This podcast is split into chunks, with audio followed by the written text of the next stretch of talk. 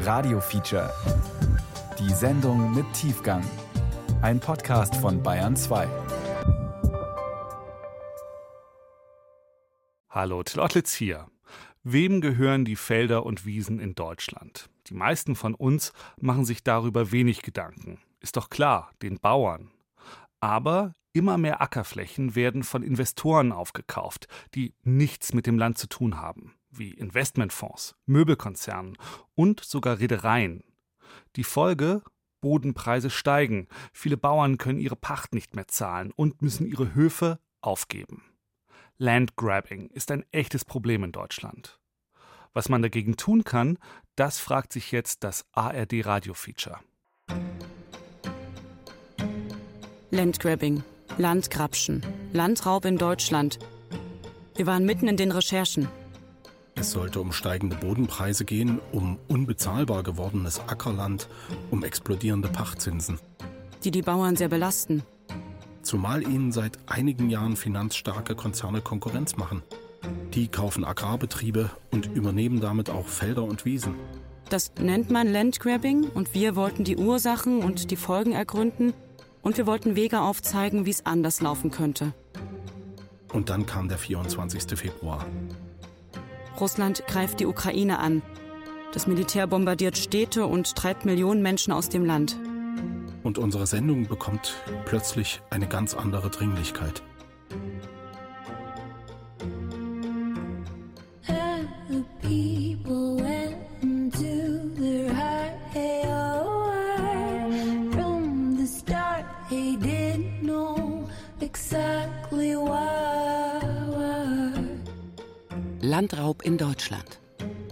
Über die Spekulation mit Boden von Lydia Jacobi und Tobias Barth.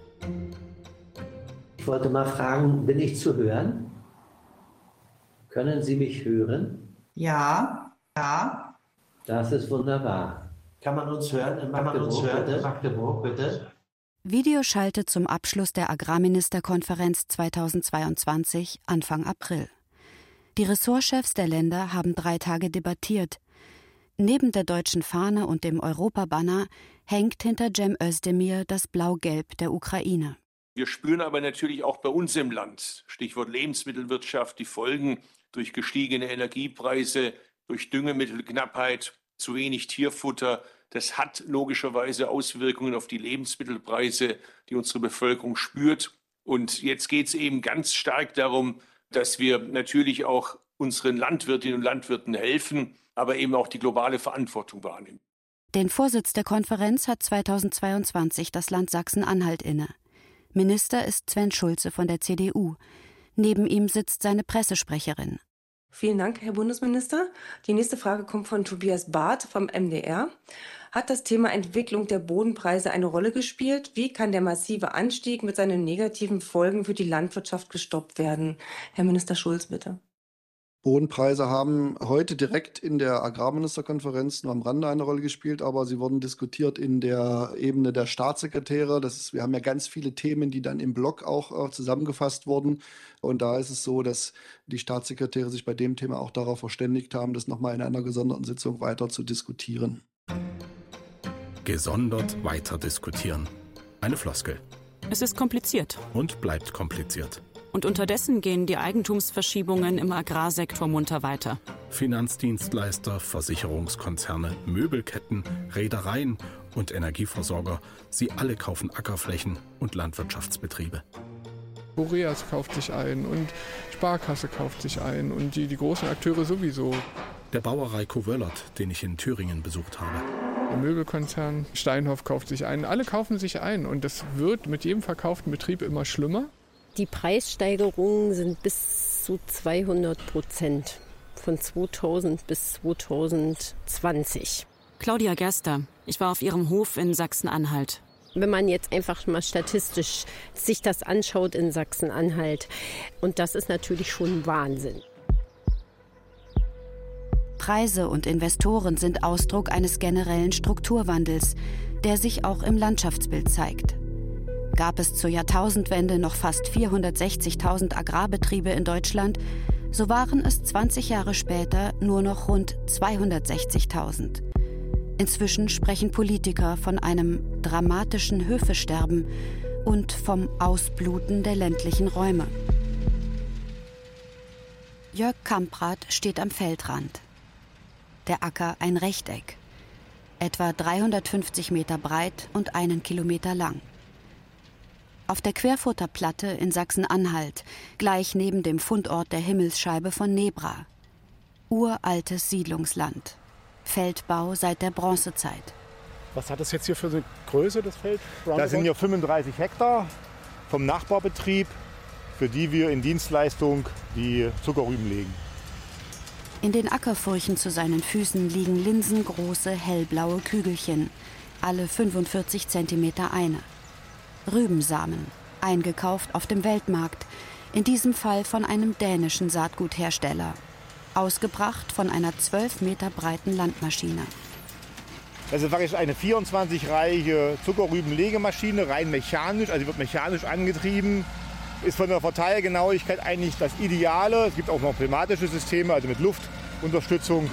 Und wie gesagt, für unseren Betrieb eigentlich viel zu groß, deswegen arbeiten wir für den Nachbarbetrieb mit.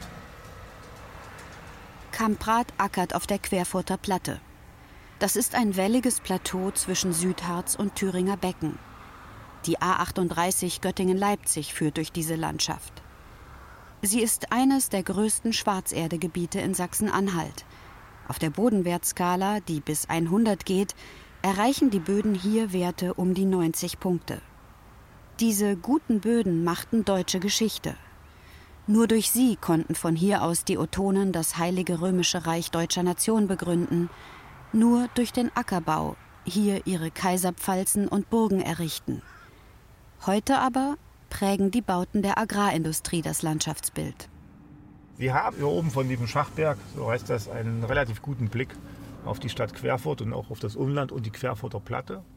Und zum anderen daneben sehen Sie eine große, große, große Siloanlage eines Saatgutvermehrers. Auch wir sind Saatgutbetrieb, wo halt eben Saatware für die Region und überregional produziert wird und hergestellt wird. Und wenn Sie weiter in die Landschaft schauen, sehen Sie überall punktuell kleine graue Spitzen. Das sind äh, Gerestläger, die dezentral in der Landschaft gebaut wurden, um halt die organischen Dünger ja, relativ zeitnah auf die Flächen auszubringen. Und natürlich das Wohngebiet. Die Plattenbauten stammen aus den 1980er Jahren. Aus einer Zeit, in der hier noch hunderte Menschen in den sozialistischen Landwirtschaftsbetrieben der Region arbeiteten.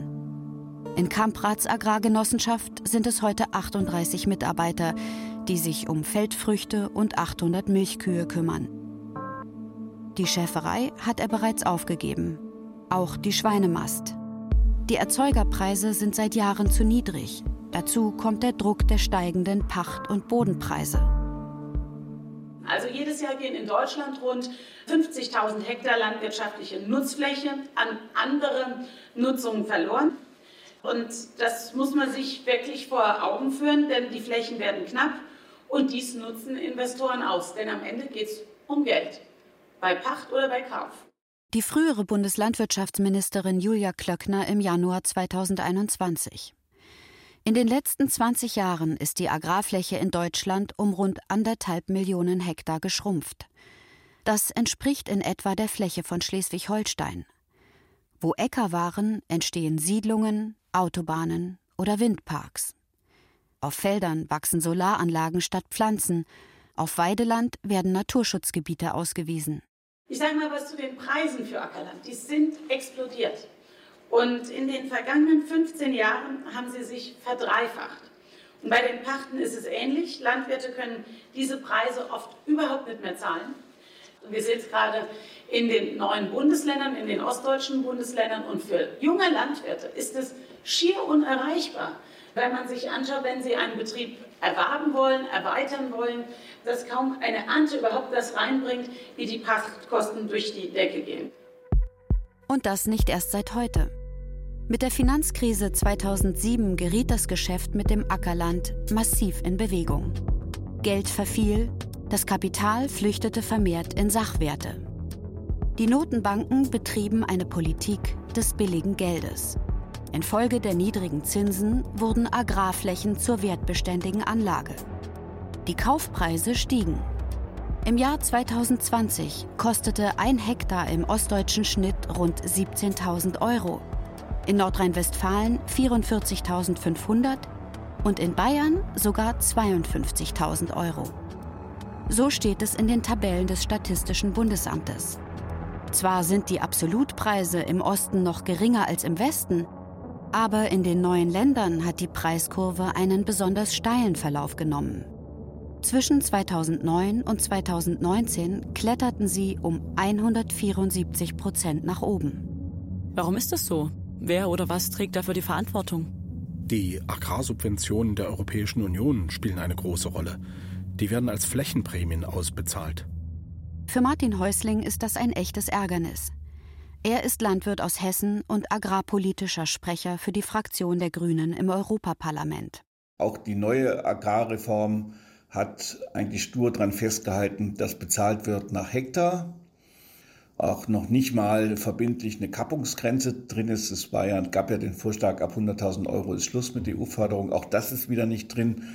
Also der Landwirt wird danach honoriert, wie viel Hektar er bewirtschaftet. Das ist natürlich immer ein Vorteil für Großbetriebe. Mir hat das ein Kleinbauer mal so erklärt. Der Teufel scheißt immer auf den größten Haufen. Aber die EU ist nicht allein Verursacher der Bodenpreisexplosion. Die Landwirte, mit denen ich gesprochen habe, sagen, die BVVG trägt eine Mitschuld. Die BVVG ist die Nachfolgeanstalt der Treuhand, also ein staatliches Unternehmen der Bundesrepublik Deutschland.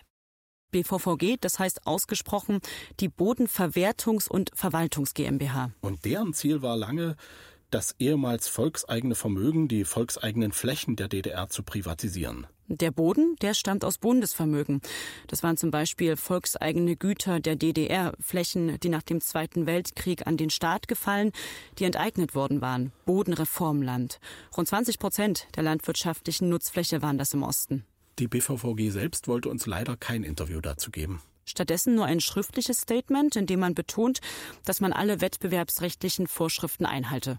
Die von der BVVG am Markt erzielten Preise folgen der allgemeinen Marktentwicklung. Dies ist so, da dem Gros der Vertragsabschlüsse Ausschreibungen zugrunde liegen und die Preise damit die Gebote der Marktteilnehmer repräsentieren. Es kamen mehrere Dinge zusammen. Es war die Finanzkrise, ja.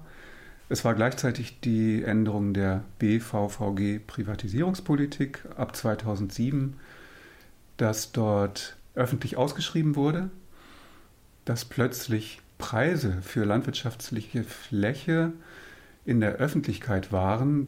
Andreas Tietz, Forscher am bundeseigenen Thünen-Institut für ländliche Räume in Braunschweig. Die BVVG hat ja von Anfang an bei ihren Ausschreibungen die Strategie verfolgt, wir veröffentlichen die erzielten Preise, die erzielten Höchstpreise bei unseren öffentlichen Ausschreibungen, damit wir für die späteren Ausschreibungen sozusagen Orientierungswert geben was denn da so gezahlt werden sollte. Andreas Tietz ist der Mann, an dem niemand vorbeikommt, der sich mit dem deutschen Bodenmarkt beschäftigt. Der Wissenschaftler erforscht im Auftrag des Bundes, wer Betriebe und Äcker besitzt, wer sie kauft und was das für Folgen hat. Ein Fokus dabei Ostdeutschland. Denn während in Bayern, Hessen und Baden-Württemberg ganz überwiegend Familienbetriebe die Landwirtschaft prägen, die meistens vererbt werden, ist im Osten Deutschlands historisch bedingt sehr viel mehr Bewegung im Markt. Und dann hat man so langsam angefangen, auch Fläche zu verkaufen. Da kamen dann häufig schon Investoren aus dem Westen zum Zuge. Ab 2010 nahm der Agrarforscher Andreas Tietz immer stärker wahr, dass die Klagen aus Ostdeutschland massiv zunahmen, dass die Landwirtschaftsverbände davon sprachen eben und auch ans Ministerium herangingen, dass nicht landwirtschaftliche Investoren ihnen die Flächen wegkaufen und dass sie massive Preissteigerungen bei Flächen haben. Was dazu führte, dass äh, das Bundesministerium sagte, wir müssen uns erstmal überhaupt ein Bild verschaffen darüber, was ist da los. Wir wissen ja überhaupt nichts. Grundeigentum wird in Deutschland nicht statistisch erfasst. Tietz hat deshalb in einer Pilotstudie die Agrarbetriebe in zehn ostdeutschen Landkreisen unter die Lupe genommen. Dazu zählen Genossenschaften, GmbHs und Aktiengesellschaften. Im Schnitt waren Anfang 2017 bei jedem dritten Betrieb Überregional aktive Investoren die Mehrheitseigentümer. Tendenz steigend. Unter den Investoren befanden sich Landwirte aus den alten Bundesländern genauso wie Industrielle aus dem Lebensmittelhandel, der Baubranche oder Schifffahrtsunternehmer. Viele von denen haben irgendwo in der Familie Landwirtschaft. Und neuerdings sehen wir aber auch solche vermögensverwaltenden Unternehmen, Family Offices heißen die unter den Wohlhabenden dieser Republik, die einfach dazu da sind, das Vermögen der industriellen Familien zu verwalten. Und da gibt es Stiftungen, da gibt es alle möglichen Rechtskonstruktionen, die dann irgendwo gucken, wir müssen dieses riesige Vermögen irgendwo auch diversifizieren.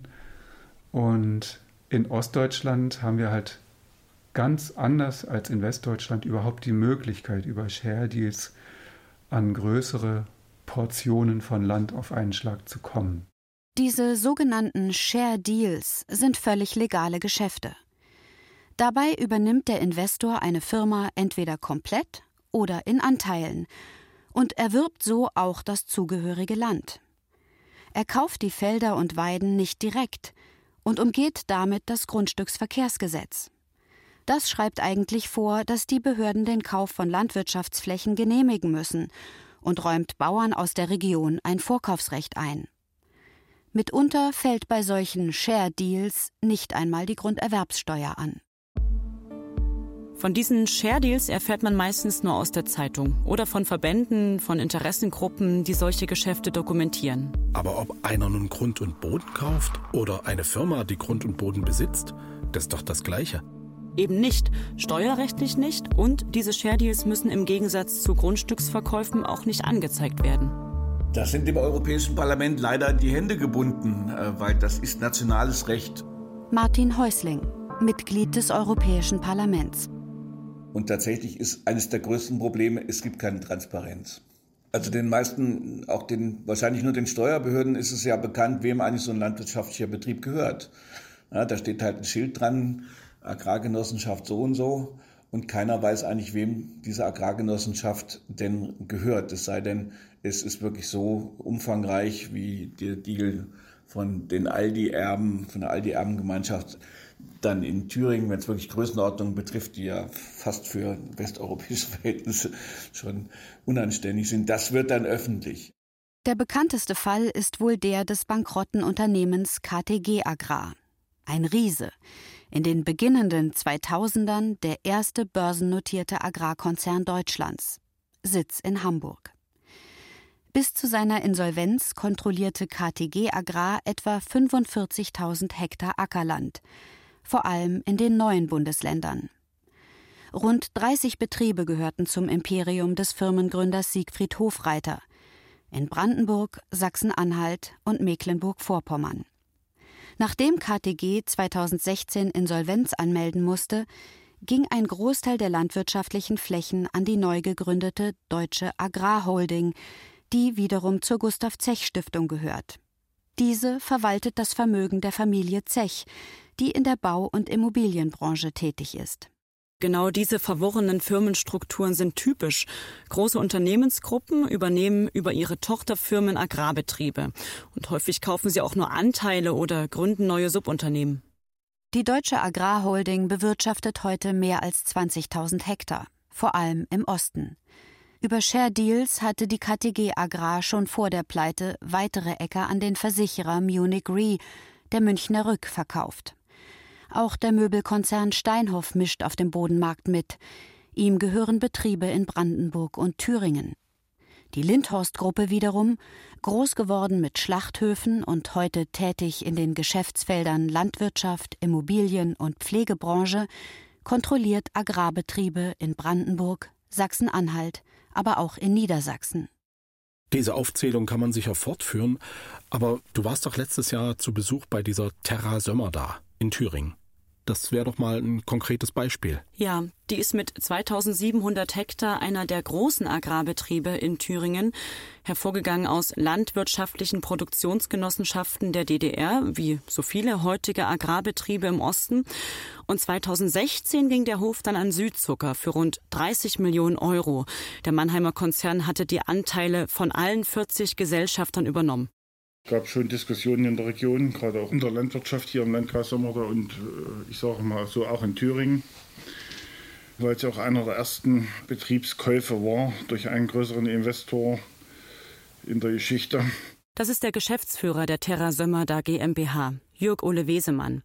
Er war damals, 2021, nicht sonderlich angetan, nochmal über das Geschäft mit Südzucker zu sprechen, hat dann aber doch einem Interview zugestimmt.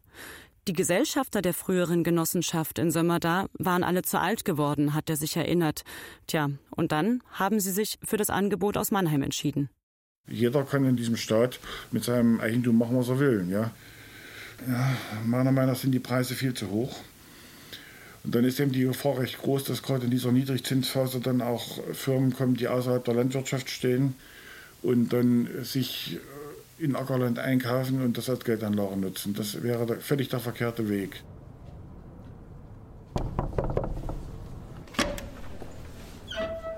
Einen guten Tag.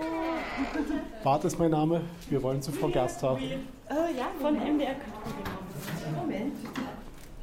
Das ist wirklich sehr wichtig. Wer Boden hat, der hat auch die Macht. Das ist ein ganz wichtiges Ding. Und das ist der Riesenunterschied zu jemandem, dem der Grund und Boden gehört, der irgendwo in der Firmenzentrale sitzt und einfach an Lohnarbeit einfach die Arbeit abgibt oder an Menschen, die vor Ort arbeiten und auch besitzen und gestalten. Claudia Gerster, Biobäuerin und Sprecherin der Arbeitsgemeinschaft Bäuerliche Landwirtschaft in Sachsen-Anhalt. Wir melken 20 Milchkühe und haben 150 Hektar Acker, bewirtschaften wir und 50 Hektar Grünland. Dann gibt es noch ein paar Mastschweine für die Verwertung von der Molke und 15 Hühner. das ist fürs eigene Frühstücksei. Ein paar Bienen und dann eben, wie gesagt, einen relativ divers aufgestellten Ackerbau. 1994 kauften Claudia Gerster und ihr Mann das Sonnengut bei Balkstedt an der Grenze von Thüringen und Sachsen-Anhalt. Der Hof mit seinen paar Äckern liegt auf den Hügeln über der Unstrut. Gersters waren hier die Pioniere im Ökolandbau. Also wir sind ja auf so einer Hochebene und das ist Lehmlösboden und der ist ziemlich fruchtbar, sage ich mal. Also wir haben recht gute Ackerböden. Deswegen sind natürlich die Begehrlichkeiten auf dem Boden auch sehr hoch hier. genau. Damals, in der Umbruchzeit der 90er Jahre, war das kaum anders. Etwas weniger dramatisch vielleicht. Land gab es nicht. Nur viele leerstehende Höfe. Das Gut aus dem 18. Jahrhundert, vierseitig mit rustikalem Hoftor und weinberankten Wänden, war insofern ein Glücksfall für die Gersters. Die landwirtschaftliche Produktionsgenossenschaft der DDR hatte es Mitte der 70er Jahre aufgegeben. Die Erbengemeinschaft bot das Gut nun zum Verkauf, mitsamt 55 Hektar Pachtland. Das ist jetzt das ganze Jungvieh. Die kommen auf die Jungviehweide jetzt so, ich schätze mal so in einer Woche, anderthalb Wochen. Die den ganzen Sommer über bis Weihnachten draußen. Claudia Gerster steht unter dem halbrunden Wellblechdach des Kuhstalls. An den seitlichen Betonwänden zeichnet die Sonne ein flirrendes Streifenmuster. In Turnschuhen und Wollpullover schippt die Bäuerin die luftigen Heuhaufen, die im Mittelgang des Stalls liegen, vor die Mäuler der Rinder.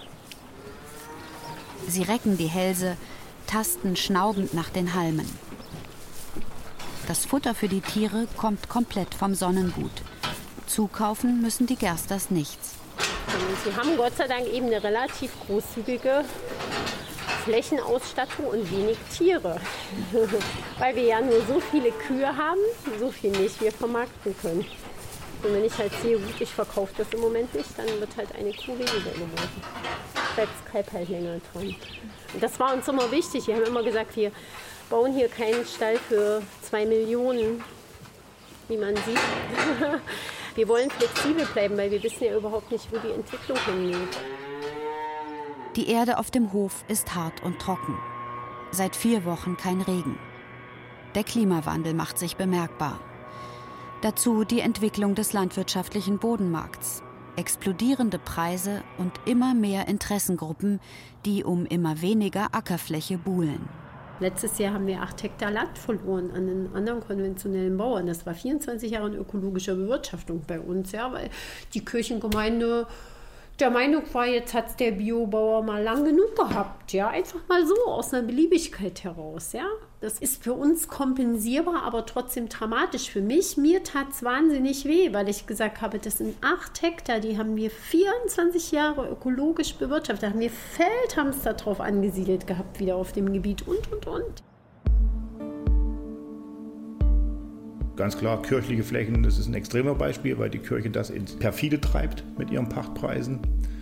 Sie haben zwar einen Vergabemodus, aber letztendlich geht es nur ums Geld. Punkt. Jörg Kamprad sitzt in seinem Büro. Es liegt genau dort in Querfurt, wo die Plattenbaublöcke aus DDR-Zeiten an die Felder der Agrargenossenschaft grenzen. Kamprad ist kein Mann, der durch die Blume redet. Jetzt betritt man ganz dünnes Eis. Meine Erfahrung ist, die Agrargenossenschaft Querfurt war ein großer Kirchenpächter. Ich war auch jahrelang Kirchenmitglied. Wir haben dann durch die Entscheidung der Kirche 155 Hektar Fläche verloren. Für mich war es der Grund, sofort ausgetreten, weil ich das so unlauter empfinde. Wenn Sie die Ausschreibung der Kirche sich anschauen, es geht um Nachhaltigkeit, es geht um Tierproduktion, es geht um die Beschäftigung von Behinderten, es geht um Verknüpfung in der Region. Wenn Sie Querfurt anschauen, wir haben drei Schwerbehinderte in der Firma. Wir haben, äh, wir unterstützen unendlich viele Vereine hier. Wir waren selbst große Kirchenmitglieder. Und letztendlich ging es nur um eins. Wer zahlt den maximalen Pachtpreis? Ende. Aus. Die Kirche der Preistreiber? Matthias Porzelle von der Evangelischen Kirche in Mitteldeutschland, EKM, sagt, der Preis spiele nur zu einem Viertel eine Rolle.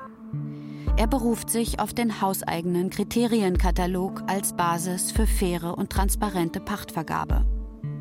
Entscheidend sind dabei vor allem Ortsansässigkeit, Kirchenmitgliedschaft und Pachtpreis. Nachrangig geht es auch um ökologisches oder soziales Engagement, beispielsweise weil der Betrieb ausbildet oder Behinderte beschäftigt. Wir versuchen das, was an Wirtschaftsgütern da ist, also was an Land zur Verfügung steht, äh, so zu verpachten, wie wir es äh, verantworten können und wie wir es nach unserem Kriterienkatalog verantworten können. Und dass dabei auch die Pachteinnahmen steigen, ist ohne Zweifel, das ist so, aber das ist kein Optimierungsaspekt, den wir da im Hintergrund haben, sondern das ist eine Gesamtentwicklung, an der wir auch mit teilhaben und von der wir auch partizipieren. Äh, das kann man nicht abstreiten, aber es ist nicht das Interesse, diese Einnahmen jetzt äh, so ins Unermessliche zu steigern. Wir wissen schon, dass ähm, wir die Landwirte, dass wir diejenigen, die damit wirtschaften, auch als Partner haben und nicht als Zitronen, die wir ausquetschen. Also die Bodenfrage ist eigentlich die älteste Eigentumsfrage überhaupt. Der Philosoph Thilo Wäsche. Sein Spezialgebiet das Eigentum an Grund und Boden, das seit jeher Basis aller Gesellschaftsordnungen war. Ein ganz wichtiger Punkt ist, dass Grund und Boden eine Vermögensanlage ist und eben nicht nur dazu dient, Grundnahrungsmittel zu erzeugen, sondern schlechterdings um erwirtschaftetes Vermögen zu speichern. Jetzt kann es marktbedingt bestimmte Wertsteigerung von Grund und Boden geben. Und nur dadurch, dass wie jetzt zum Beispiel in der Ukraine Krieg herrscht und die Getreidepreise deswegen durch die Decke gehen, profitieren eben auch die Eigentümer von Agrarland. Spätestens jetzt müssen wir noch mal über den Titel unserer Sendung reden. Landraub in Deutschland? Naja, es ist ja wohl ein Unterschied, ob das Land gekauft wird und sei es eben über solche Share Deals oder ob es tatsächlich geraubt wird, wie im Feudalismus oder militärisch besetzt, wie jetzt in der Ukraine. Das stimmt natürlich.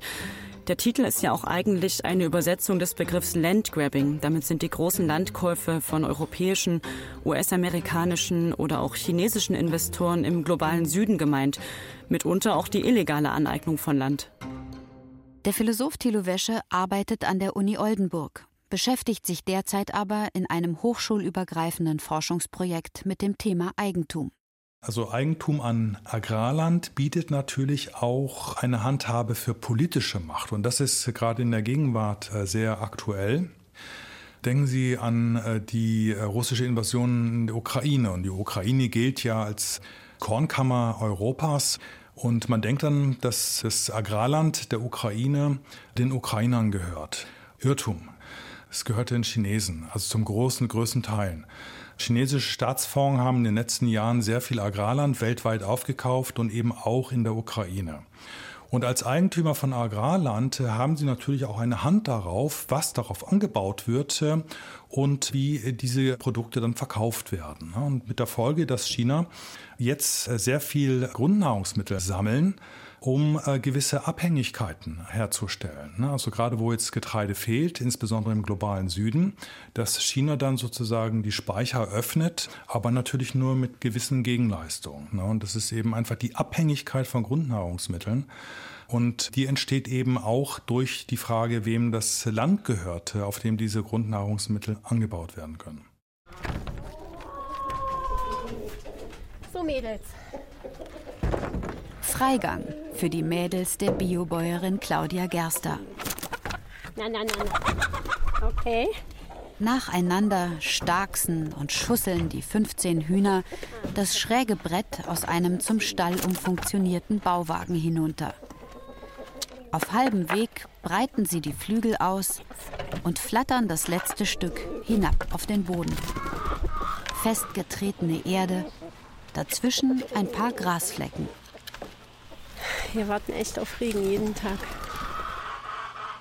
Fragt man die Landwirtin nach den aktuellen Konflikten in der Landwirtschaft, Bio gegen konventionell, Discounterpreise gegen Tier- und Bauernwohl, Agrarholdings gegen Familienbetrieb, reagiert Claudia Gerster mit einer Mischung aus Analyse, Empörung und tiefer Traurigkeit über die eigene Ohnmacht dieses Bodenthema, das macht mich richtig fertig, weil ich so denke, wenn da irgendwelche Großinvestoren sind, die wirklich nur gewinnmaximierend unterwegs sind, für die ist das nicht wichtig, ob Landwirtschaft nachhaltig ist. Sie fangen erst an, über Nachhaltigkeit nachzudenken, wenn sie Geld dafür kriegen.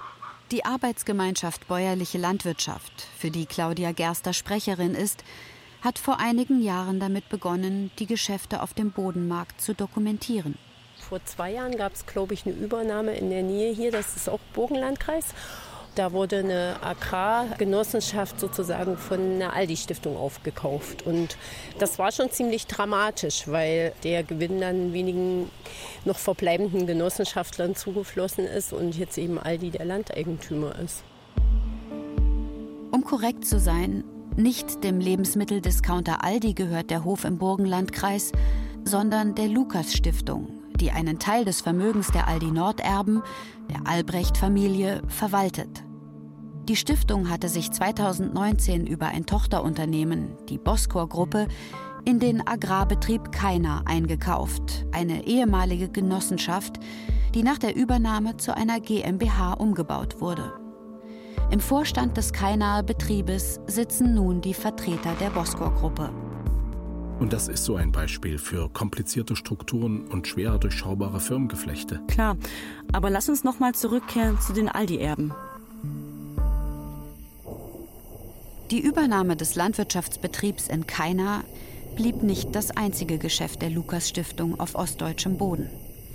Sie kaufte auch die Geithainer Landwirtschaftsgesellschaft südlich von Leipzig, wieder über die Boskor-Gruppe und im Sommer 2020 die ADIP Agrarholding mit Hauptsitz in Bad Langensalza. Die ADIP bewirtschaftete in Thüringen etwa 6000 Hektar Land in Eigentum und in Pacht. Der Deal sorgte bundesweit für Diskussionen, vor allem wegen eines pikanten Details. Es war der ehemalige Thüringer Bauernpräsident Klaus Klim, der seine Mehrheitsanteile der Boskor-Gruppe vermacht hatte. Eine Transaktion mit einem Volumen von insgesamt rund 40 Millionen Euro. Inklusive Altschulden, so hieß es in Presseberichten. Dabei galt Klim als verdienstvoller Mann, ausgezeichnet mit mehreren Orden. In den 80er Jahren war er Vorsitzender einer sozialistischen LPG, die er nach der Wiedervereinigung erfolgreich in einen kapitalistischen Betrieb umwandelte. Die ADIP. Klim blieb sowohl Geschäftsführer als auch Hauptgesellschafter. Zum Handel mit der Lukas Stiftung wollte er sich allerdings nie äußern. Ich spreche permanent mit Landwirtinnen und Landwirten, die sagen, die Discounter führen dazu, dass uns das Wasser bis zum Hals steht. Benjamin Immanuel Hoff, Mitglied der Partei Die Linke und Chef der Thüringer Staatskanzlei.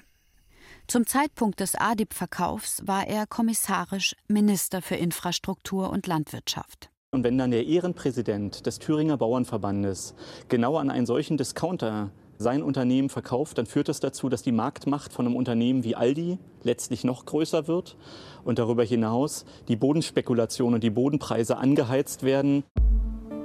Die Lukas Stiftung hat sich damals nicht geäußert. Das machen die Aldi-Erben fast nie. Aber ich wollte natürlich wissen, wie die Albrecht zu den Vorwürfen stehen. Sie, die vermeintlichen Preistreiber, die den Bauern das Land wegnehmen würden, denen es nur um Profit gehe. Also habe ich ein Jahr später nochmal nachgefragt. Es kam eine schriftliche Antwort. Eine Premiere, sagte ein Sprecher, der nicht genannt werden möchte am Telefon. Denn normalerweise würden die Eigentümer der Lukas Stiftung gar keine Medienfragen beantworten. Der Vorwurf des Landraubs ist in unserem Fall falsch. Es geht uns gerade nicht um die Spekulation auf Bodenwertsteigerungen, sondern allein um das aktive Betreiben einer nachhaltigen Landwirtschaft. Die Lukas Stiftung begründet, warum sie die Betriebe in Sachsen, Sachsen-Anhalt und Thüringen gekauft hat. Die Entscheidung für die Übernahme und vor allem den Erhalt dieser landwirtschaftlichen Betriebe gründet auf unserer Philosophie, ökologisch nachhaltig und zudem erfolgreich zu bewirtschaften.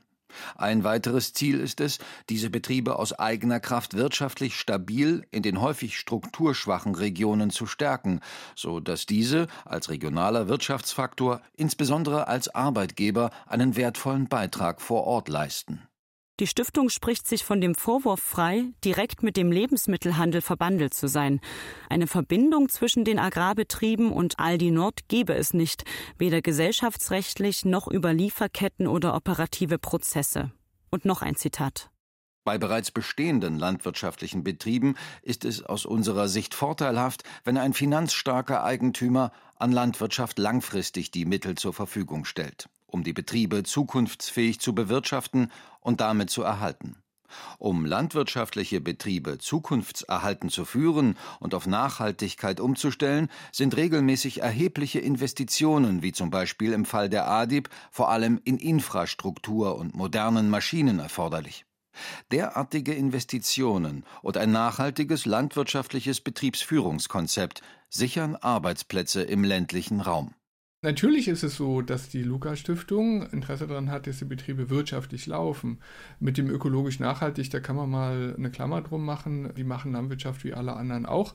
Und natürlich sind sie damit dann auch Arbeitgeber in der Region. Also die gehören nicht zu den Schlimmen, die alle Leute entlassen und dann nur noch mit der Mähdrescher Flotte angeritten kommen, wie KTG das gemacht hat. Aber wenn man sagt, dass man die strukturschwache Region stärken will, dann heißt es, ich äh, kümmere mich darum, dass das Kirchendach intakt bleibt und der Kindergarten irgendwie einen netten Spielplatz hat. Davon habe ich bisher noch nichts gehört. Der Milchbauer Reiko Wöllert.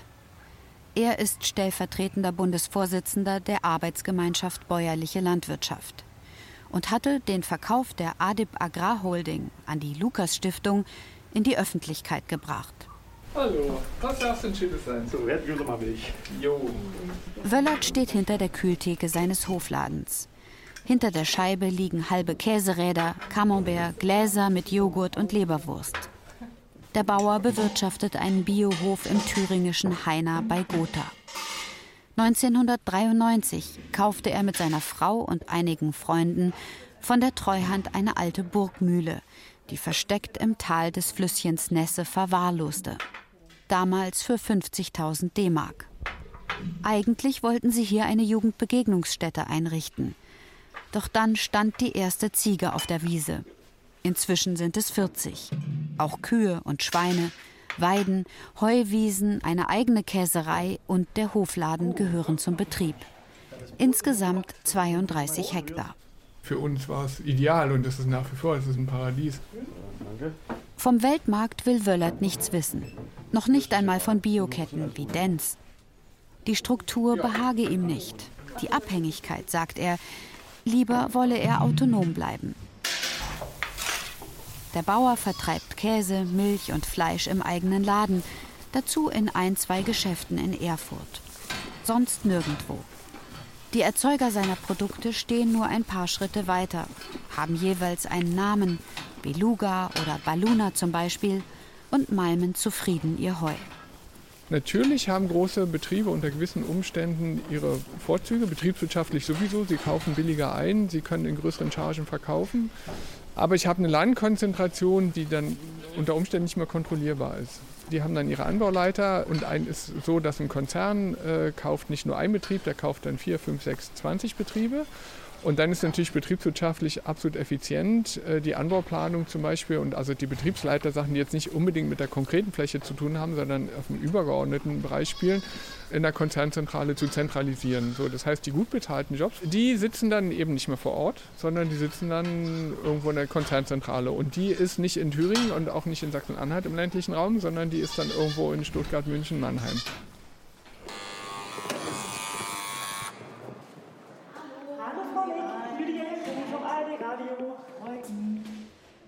Ophelia Nick ist Bundestagsabgeordnete der Grünen. Das Gespräch findet in Wuppertal statt. Dort hat sie ihr Wahlkreisbüro. 14 Kilometer entfernt steht Nicks Schafherde. 80 Muttertiere, die sie seit ihrem Einzug in den Bundestag nur noch am Wochenende sieht. Gummistiefel, Heugabel und Melkeimer, das kannte sie schon als Kind. Heute, als Staatssekretärin im Bundeslandwirtschaftsministerium, sorgt sie sich um die explodierenden Ackerpreise. Das Problem ist schon sehr lange bekannt, schon seit Jahren. Und es ist nicht verständlich, wieso Regierungen da nicht eingegriffen haben. Äh, das ist absolut Aufgabe von allen Regierungen und sehen wir auch an unserer Aufgabe, da an dieses Thema ranzugehen. Ich hoffe, die Ampel zieht da mit, äh, dass wir das stoppen. Konkret geht es dem Bund darum, die Vergabepolitik der Bodenverwertungs- und Verwaltungsgesellschaft zu ändern. Reformen gab es zwar mehrfach, zuletzt galt zum Beispiel, dass die Verkaufsflächen jeweils nur 15 Hektar groß sein dürfen. Das sei viel zu klein und uninteressant für Investoren, lässt die BVVG wissen. Nun will der Bund die Flächenprivatisierung aber erstmal komplett aussetzen. Der Schritt kommt spät. Die BVVG hat einen Großteil der ehemals volkseigenen Ländereien längst veräußert. 1992 verfügte sie über eine Million Hektar landwirtschaftliche Fläche im Osten. 30 Jahre später sind noch 91.000 Hektar übrig, also weniger als 10 Prozent. Genau, das ist ein sehr wichtiger Punkt für uns. Deswegen steht ja auch im Koalitionsvertrag, wir haben jetzt erstmal den Verkauf gestoppt. Da gibt es ein Moratorium. Und uns ist es wichtig, dass wir einmal schauen, was sind naturschutzliche Flächen und die sollen auch in den Naturschutz. Das sind aber nur noch ganz wenige Flächen. Die meisten Flächen sind wertvolle, schöne landwirtschaftliche Flächen und die sollen für einen vernünftigen Preis und wenn möglich auch unter guten Gesichtspunkten dann Landwirtinnen und Landwirte zur Verfügung gestellt werden. Das bedeutet übersetzt, Ökobetriebe dürfen die Felder vorrangig pachten. Ansonsten hat der Bund nicht viel Spielraum. Das Bodenmarktrecht ist Ländersache.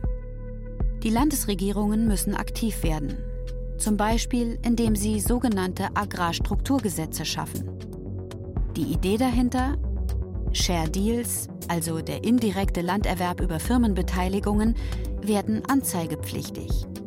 Wer schon sehr viel Acker hat, bekommt keinen weiteren. Es gibt gute Erfahrungen damit, zum Beispiel in Baden-Württemberg. Also der Druck außerlandwirtschaftlicher Investoren ist in Baden-Württemberg überhaupt nicht so hoch. Auch der Preis hat sich in den letzten Jahren nicht so stark entwickelt. Das heißt, es hat einen unglaublich hohen Effekt, weil tatsächlich über die Schweiz sehr stark ja, Investoren reingedrückt haben weil für Schweizer es sich absolut lohnen würde, in Baden-Württemberg zu produzieren. Und da war ein sehr starker Druck und das war dann auch der Grund, wieso Baden-Württemberg gehandelt hat. Der Hof von Olaf Feuerborn liegt in den fruchtbaren Schwarzerdegebieten südlich von Köthen. Flaches, windiges Land. Gegliedert durch die schnurgeraden Straßen, die es bis zum Horizont durchziehen. Der Präsident des Bauernverbandes von Sachsen-Anhalt bewirtschaftet rings um das Dorf Kosa 350 Hektar. Kartoffeln, Zuckerrüben, Getreide, Mais, Erdbeeren. Und gleich hinter dem Buswartehäuschen aus gegossenem Beton scharren seine Hühner.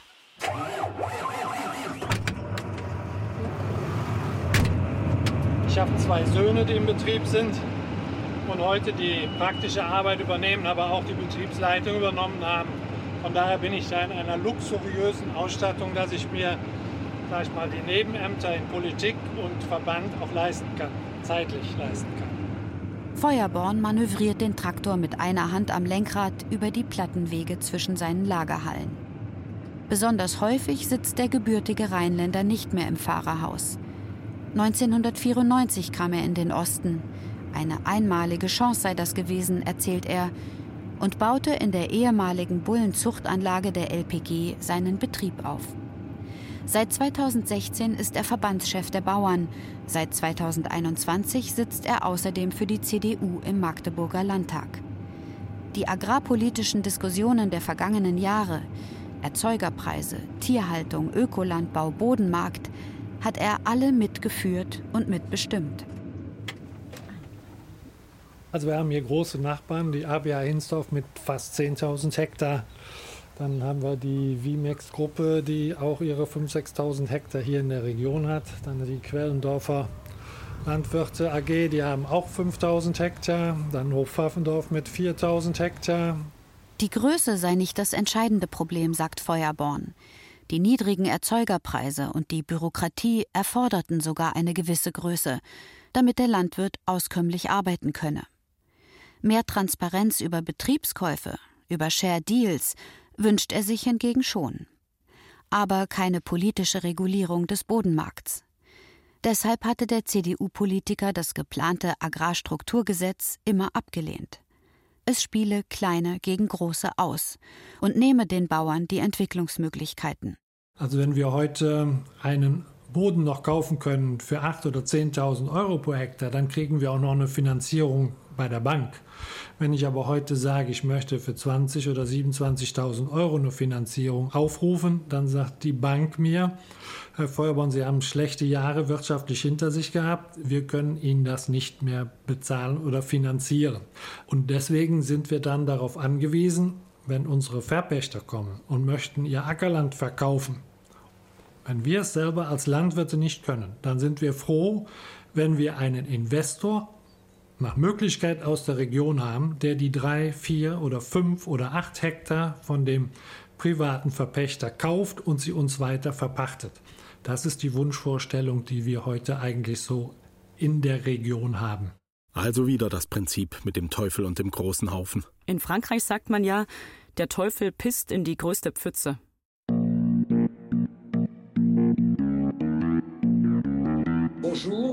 Je suis agriculteur en Normandie, je suis président de la SAFER de Normandie et président de la Fédération nationale française. Emmanuel Hyest. Er ist Landwirt in der Normandie und Präsident des SAFA Nationalverbandes in Frankreich. SAFA, das steht für Société d'Aménagement Foncier et d'Établissement Rural. Die Gesellschaft setzt sich aus Vertretern der Bauernverbände, Gewerkschaften, Behörden und Landwirtschaftskammern zusammen und greift regulierend in den Bodenmarkt ein. Erfolgreich. Kostete ein Hektar Ackerland im Jahr 2020 in Deutschland durchschnittlich fast 27.000 Euro, waren es zeitgleich in Frankreich nur etwa 6.000 Euro. Die SAFA schätzt das zum Verkauf stehende Land und legt einen Preis fest, den der Verkäufer verlangen darf. Wenn es mehrere potenzielle Käufer gibt, entscheidet sie, wer das beste Konzept hat. So kommen auch Jungbauern zum Zug. Gegen die Share Deals war aber auch die französische Gesellschaft lange machtlos. Deshalb tritt in diesem Jahr ein neues Gesetz in Kraft. Es räumt der SAFA ein Mitspracherecht bei solchen Geschäften ein. Par contre, c'est quelqu'un qui euh, a déjà une, c'est, on va reprendre votre exemple, c'est le directeur de Aldi. Allerdings, wenn es jemand Großes ist, sagen wir zum Beispiel der Aldi-Direktor, der bereits 1000 Hektar besitzt und der noch einmal 200 Hektar kaufen will, dann kann die Safair dem Präfekt zwei Vorschläge unterbreiten. Entweder eine Art Ausgleich, ein Ja, aber Das heißt, das Land wird verkauft, aber ein Teil geht an einen jungen Landwirt. Der Präfekt kann dem Verkäufer also sagen, Sie behalten einen Teil, weil das Ihr Projekt ist, aber den anderen Teil müssen Sie so verkaufen, dass sich ein junger Landwirt niederlassen kann. Wenn er sich weigert, dann empfehlen wir dem Präfekt, Nein zu sagen.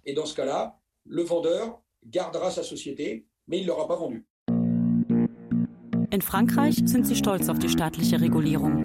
Weil sie das Landleben stützt und die französische Lebensart fördert. Entre autres, d'ailleurs, une partie des gens qui euh, contestent un petit peu die Kritiker von Safer werfen uns vor, wir sind daran schuld, dass die französischen Böden die billigsten in Europa sind. Aber aus unserer Sicht hilft das Frankreich im Wettbewerb. Erst dadurch wird das gesamte Land bewirtschaftet. Selbst in den schwierigen Lagen wie in den Bergen, überall sind bei uns Landwirte. Weil der Preis des Bodens euh, reguliert ist und nicht höher als die landwirtschaftliche Rentabilität. Das stärkt unsere Gastronomie. Wir haben überall regionale Produkte. Produkte. agricole partout avec euh, chaque petite zone va être exploitée de façon différente. Das französische Modell gilt manch deutschen Bauern als Vorbild.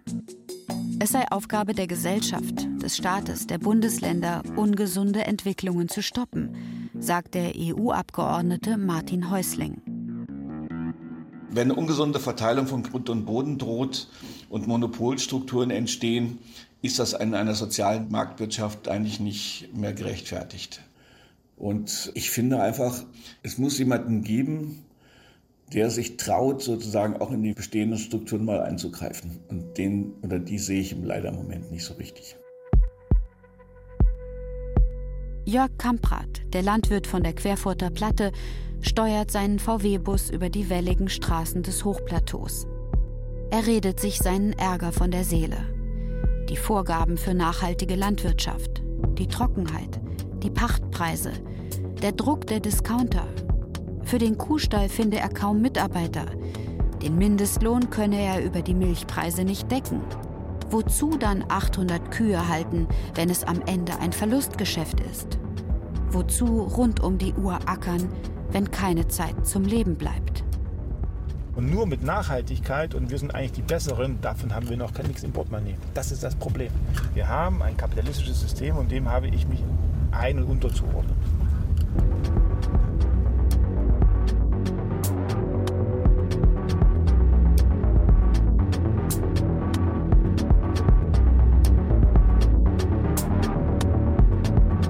Landraub in Deutschland.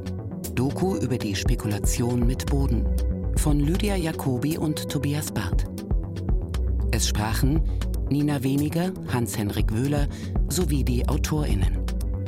Ton Holger König, Schnitt Christian Grund, Regieassistenz Dagmar Palowski, Regie Nikolai von Koslowski. Redaktion Ulf Köhler. Eine Produktion des Mitteldeutschen Rundfunks für das ARD Radio Feature 2022. Zum Schluss empfehle ich Ihnen noch in das Making-of-Gespräch mit den beiden Autoren reinzuhören. Lydia Jacobi und Tobias Barth erzählen darin von ihren Recherchen. Sie finden das Interview in der ARD Audiothek. Den Link haben wir Ihnen auch in die Show Notes zu diesem Podcast gepackt.